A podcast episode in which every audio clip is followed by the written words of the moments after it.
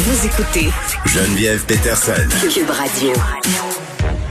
programme d'indemnisation des victimes d'actes criminels permettra aux victimes, aux familles, pardon, de victimes d'actes criminels à l'étranger de recevoir des indemnisations.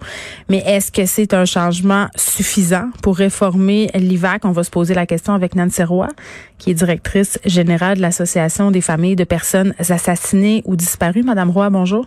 Bonjour. Bon, premièrement, euh, qu'est-ce qui qui sera concerné euh, par ces changements à l'IVAC?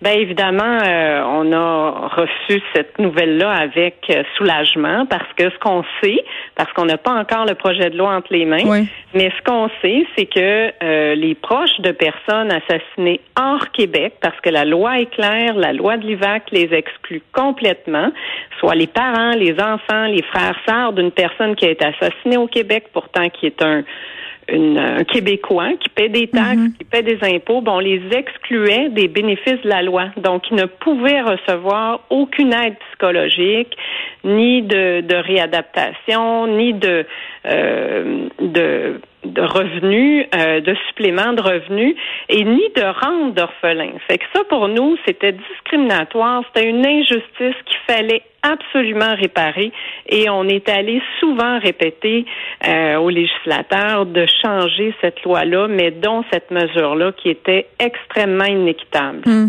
Ben oui, puis Madame Roy, juste pour qu'on donne un exemple d'une situation qui est quand même assez aberrante, euh, parlons du cas de Christine Saint-Onge qui a été assassinée par son conjoint durant un voyage au Mexique. Sa sœur euh, qui se bat pour avoir droit euh, à une indemnisation. Euh, les enfants de cette femme-là aussi, qui est une victime qui est décédée des mains de ce conjoint violent qui s'est suicidé par ailleurs à son retour au pays. Là. une collecte de fonds qui est organisée pour soutenir ces enfants-là qui ont droit à rien Exactement. Mais il y en a plusieurs autres cas. Dernièrement, on a vu deux femmes se faire assassiner à Cuba. Les enfants non plus n'avaient pas droit à rien. Et je vous dirais que faire affaire avec Affaires mondiales, c'est pénible et euh, c'est extrêmement compliqué. Donc, ces familles-là se retrouvaient sans aide psychologique, fait qu'on les fragilise et ils se retrouvent où? Ben, en ligne d'attente euh, au CLSC. On a vu aussi Isabelle Tremblay qui a, qui a fait cette lutte-là également pour sa fille qui avait été assassinés dans un voyage étudiant à San Francisco. Donc, est-ce qu'on peut les soutenir, ces familles-là? Ben, je pense que là, le ministre a répondu euh, par la positive. Bon, ben, euh, on indemnisera les victimes euh, à l'étranger, c'est-à-dire les gens qui ont été victimes d'actes criminels à l'étranger. On va indemniser leur famille, mais il y a des cas encore aberrants qui demeurent ici, chez nous, au Québec tantôt, j'entendais mon collègue Benoît Dutrisac s'entretenir avec le grand-père des enfants assassinés, euh, possiblement par leur père, euh, des enfants de 5 et 2 ans à Wendake, euh, dire que par deux fois, l'IVAC lui avait refusé des les indemnisations. Il y a la famille de Daphné Huard-Boudreau aussi qui a été assassinée déjà quand même il y a presque deux ans, deux ans, qui vont être indemnisés finalement, là, mais qui se sont battus très, très longtemps. Moi, j'ai parlé avec son père qui s'est battu. Euh, on parle de l'attentat de Québec, aussi plusieurs autres cas quand même. L'IVAC, euh, on peut la critiquer dans plusieurs dossiers. C'est c'est un peu archaïque la façon dont, dont il fonctionne parce que ça a été créé quand même, ça fait très très longtemps. Oui, c'est une loi qui doit être vue en profondeur parce que nous, la plupart de nos membres euh, à l'AFPAD ne sont malheureusement pas reconnus comme des victimes. Fait que c'est-à-dire que des parents, euh, des proches de personnes assassinées ne sont pas reconnus comme victimes. Elles appellent à l'IVAC et elles se font dire vous n'êtes pas une victime. Mais ces gens-là comprennent rien parce qu'on se fait voler notre vélo ou on se fait voler notre sac à main et on mm. est reconnu comme une victime.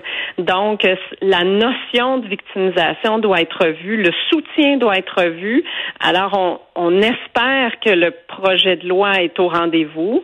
On a, euh, on mise euh, beaucoup là-dessus parce que nos familles doivent se battre, sinon devant les tribunaux durant plusieurs années, doivent payer des frais judiciaires. Pour nous, c'est inacceptable parce que euh, on ne demande pas, là, ils se mettent pas millionnaires, puis on ne sera pas un Québec pauvre si on aide ces familles-là, parce que elles vont retourner au travail plus facilement, plus rapidement. Hmm. Euh, elles vont être euh, plus fortes que si on les aide pas psychologiquement, aussi on leur donne pas des mesures de hmm. réadaptation. Oui, puis le grand-père des deux petits garçons de Wendake disait tantôt qu'il fallait être dans la même pièce, qu'il aurait fallu qu'il ait, été témoin de leur assassinat pour pouvoir être indemnisé. Ah oui, puis euh, il y a une autre mesure qui est épouvantable aussi, c'est qu'il y a une directive administrative qui a été euh, mise de l'avant par la ministre Vallée, qui a créé deux sortes de parents d'enfants assassinés. Ceux dans un contexte de drame familial, comme Isabelle Gaston, ceux-là sont reconnus comme victimes, mais tous les autres, quand leur enfant a été assassiné par euh, un étranger ou le petit ami comme Daphné Huard-Boudreau, eux ne sont pas reconnus. Donc, c'est comme dire, ben toi, tu as de la peine ou toi, on va t'aider, mais toi, non. Sinon, bats-toi devant les tribunaux. Fait que nous, on les accompagne, ces familles-là, puis ça fait deux ans euh, et plus là qu'on envoie des lettres régulièrement aux législateurs pour dire changer cette loi-là, ça n'a aucun bon sens parce qu'il y a la loi de la SAC, puis il y a la loi de, de la CNES, de la CSST, qui indemnise davantage. Fait qu'on dit on peut pas avoir trois mesures réparatrices qui traite pas les gens de la même façon. Ben euh, oui, puis tu sais, à un moment donné, euh, il y a une catégorisation des victimes aussi, une hiérarchisation de leur souffrance, euh, puis ça, ça fait encore plus souffrir les victimes. Moi, c'est ce que je pense. puis par rapport à l'argent, justement, vous disiez, on fera pas un Québec pauvre si on, pauvre si on aide ces gens-là, parce que de toute façon, là, ça coûte cher. Anyways, ils sont en arrêt de travail. Tu sais, ça coûte à la société de toute façon.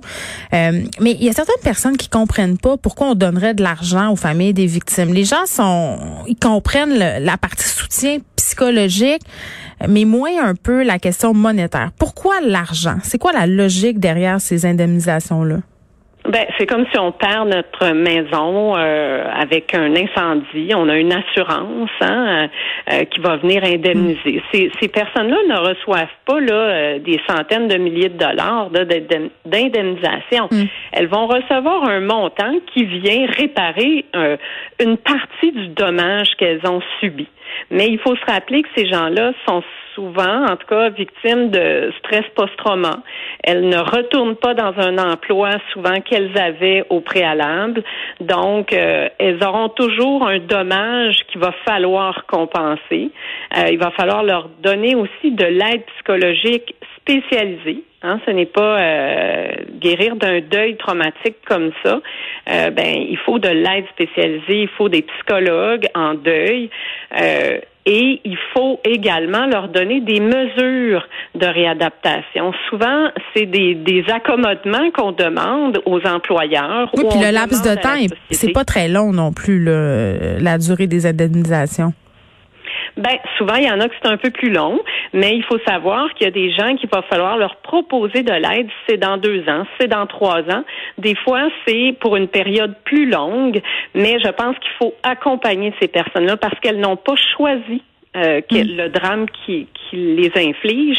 Puis il faut les soutenir tant et aussi longtemps qu'elles ont besoin d'aide, parce que sinon elles se retrouvent hypothéquées, fragilisées dans un système de santé qui répondra peut-être pas à leurs besoins.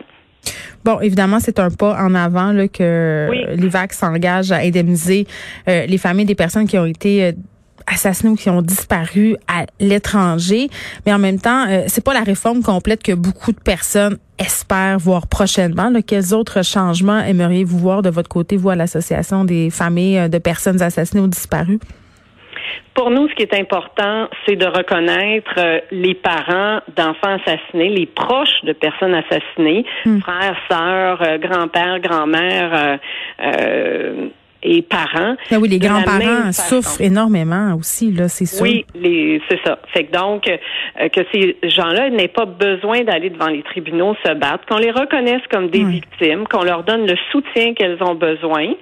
Et pour le Hors-Québec, qu'elles soient reconnues aussi, ces personnes-là, parce qu'on en a vu dernièrement et elles ne reçoivent pas euh, de montants suffisants pour couvrir les frais notariaux, les frais de funéraires et également l'aide psychologique. Fait que si on peut les soutenir mm. comme ça, puis mettre peut-être un maximum de temps pour l'aide psychologique, ben je me dis ça va déjà être un très grand pas de fait pour ces personnes-là. Puis en même temps, est-ce qu'on pourrait s'attendre aussi euh, dans un futur proche que les VAC indemnisent aussi les victimes d'exploitation sexuelle, les, les victimes d'agression sexuelle?